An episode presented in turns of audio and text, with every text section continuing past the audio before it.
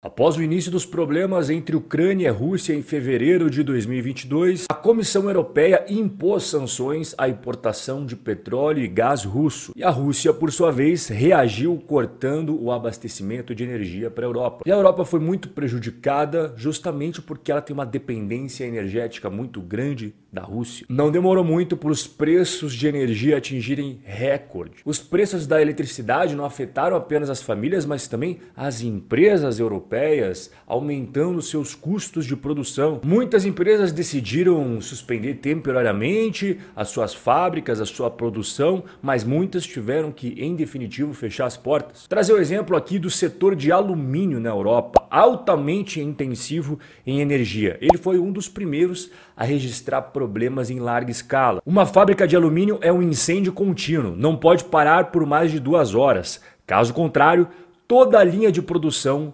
seria destruída. Fechar uma fábrica é uma decisão dolorosa, porque reabrir, reiniciar o processo produtivo custa milhões e milhões de euros. No entanto, foi isso que aconteceu em várias indústrias europeias. O principal produtor de alumínio eslovaco que tem a marca chamada Eslovalco, eles encerraram a sua produção e não tem prazo para reiniciar. A Aldel, a única produtora de alumínio na Holanda, tomou a mesma decisão. O maior produtor de alumínio na Europa Oriental, a empresa da Romênia chamada Auro Slatna, que também é o maior consumidor de eletricidade da Romênia, anunciou o fechamento de três de cinco linhas de produção. E a crise na economia europeia, principalmente no seu motor industrial, também atingiu outros setores, como por exemplo a fabricação de plástico, borracha e de outros produtos minerais não metálicos. Na República Tcheca, a empresa de plásticos Plastic Parts and Technology faliu em setembro devido ao dramático aumento de preços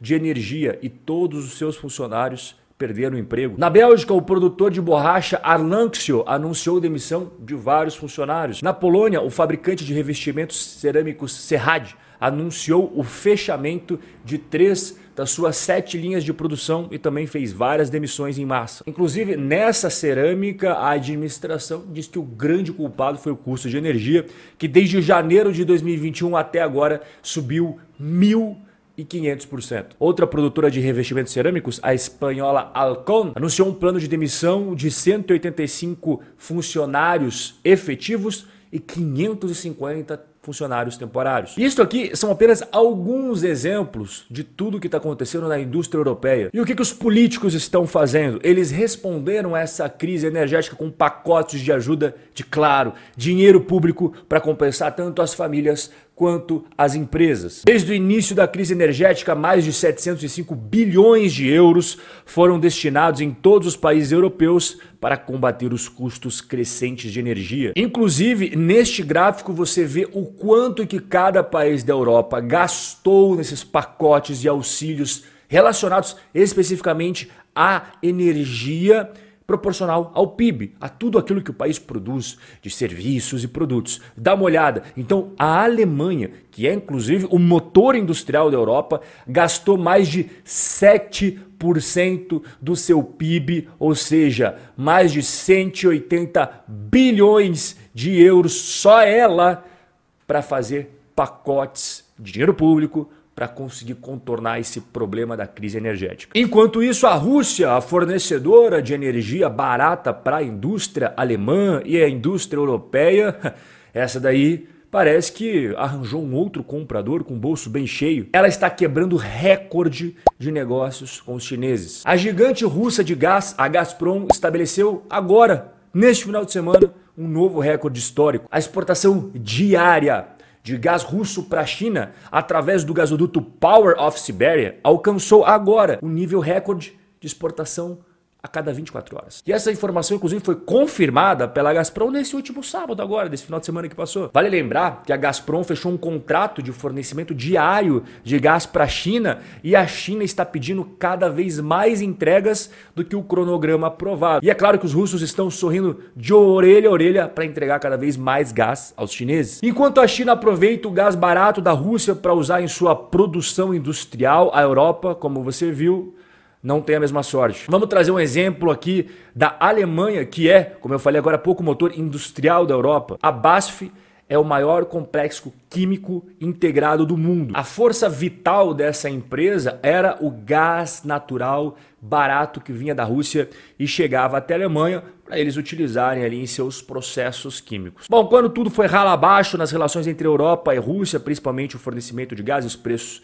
de energia lá para cima, a BASF começou a tomar algumas decisões para contornar isso. A primeira coisa, ela fechou a sua fábrica de amônia. Depois, ela reduziu drasticamente a produção de acetileno, percebendo que a situação do gás não tem prazo para acabar e sequer a gente está vendo aí melhoras na relação entre Europa e Rússia, o CEO Martin Brudermüller anunciou que a BASF vai reduzir o seu tamanho na Europa o mais rápido possível. E a BASF não está sozinha, não. Empresas em toda a Alemanha têm lutado este mesmo combate. Elas diminuíram o consumo de energia elétrica, muitas mudaram para fontes como petróleo, como carvão, outras cortaram a produção, algumas fecharam as portas sem ter prazo para reabrir, e é claro, junto milhares e milhares de novos desempregados no mercado, e muitas delas estão com projetos para mudar as operações, não só da Alemanha, da Europa como um todo, para países onde a energia é abundante e barata. A Alemanha é um estudo de casos de um Estado ocidental que fez uma aposta estratégica na globalização e na interdependência e agora está sofrendo as consequências. A Alemanha terceirizou sua segurança para os Estados Unidos, seu crescimento impulsionado pelas exportações para a China e suas necessidades energéticas para a Rússia. Agora está se encontrando terrivelmente vulnerável, caracterizado por grande competição de poder e uma crescente interdependência de aliados e adversários. E aqui é a mensagem principal do nosso bate-papo de hoje. Diante de tantos obstáculos, a Alemanha corre o risco de se transformar de um país industrial em um museu industrial. A preocupação agora é que a produção industrial possa se afastar tanto da Alemanha quanto dos seus vizinhos europeus. Uma pesquisa realizada agora no verão europeu, que fica no meio do ano, né, no Brasil é no finalzinho do ano, pelo BDI, que é o principal lobby empresarial da Alemanha, descobriu que muitas empresas da espinha dorsal da indústria alemã querem transferir a sua produção para outros países. E o principal fator elencado pelos empresários que responderam essa pesquisa que querem ir embora são os custos de energia. Mas tem outras coisas que não são muito faladas que eu vou explicar aqui também, que vem junto a reboque. O ambiente de negócios, tanto na Alemanha quanto na Europa, vem se deteriorando a cada ano que passa. O crescimento no mercado europeu tem sido lento por mais de uma década e a regulamentação da União Europeia sobre o ESG causa problemas para inúmeras empresas de micro, pequeno, médio porte principalmente aquelas empresas que não têm milhares e milhares e milhares e milhares de funcionários para poder cumprir todos os regramentos ESG que agora são moda. E se você vai achando que Audi, Mercedes e essas outras empresas alemãs que você conhece são as responsáveis por mover a economia alemã, não é aquelas que são responsáveis por maior parte da empregabilidade, geração de empregos e o motor mesmo industrial, são, como eu falei, as pequenas e médias empresas, muitas delas familiares que não conseguem cumprir com todas as obrigações do negócio e junto cumprir com toda essa agenda recente ESG que está sendo empurrado goela abaixo. Se olharmos para a atual crise de energia, daqui a 10 anos, podemos ver hoje como ponto de partida da desindustrialização acelerada da Alemanha. Bom, e também tem outro ponto muito perigoso nessa história, que é a dívida dos países europeus. Os gastos com o sistema do bem-estar social da Europa sempre foram muito elevados e são responsáveis por boa parte da dívida. Então veio o que? O C19 e aí tivemos mais gastos ainda. Passado o C19, veio a crise de energia e aí mais gastos ainda. Então vai somando uma bola de neve imparável. Tudo isso que a Europa promete aos seus cidadãos não pode durar para sempre. Em algum momento, um grande governo vai acabar insolvente dentro da Europa. Aqui, inclusive, você está vendo os países que têm mais risco em relação ao seu endividamento proporcional às suas economias. Então você percebe que a Grécia, ela está numa situação sempre foi muito complicada, seguido da Itália, seguido de Portugal. Em 2021, as dívidas brutas combinadas do governo da zona do euro ficaram em 95% do PIB. Você tem uma ideia? Em 2010 era 86%, sendo que a meta acordada entre eles é 60% e reduzir a dívida para 60% do PIB, mesmo que ao longo de duas décadas exigiria superávites primários maiores do que qualquer país europeu já alcançou na história moderna. Você consegue imaginar os países europeus gastando menos? Se algum momento os mercados decidirem que a dívida de algum desses países da Europa é insustentável, as autoridades elas terão apenas duas opções. Primeira opção, calote na dívida e isso será às custas dos investidores, ou a segunda opção,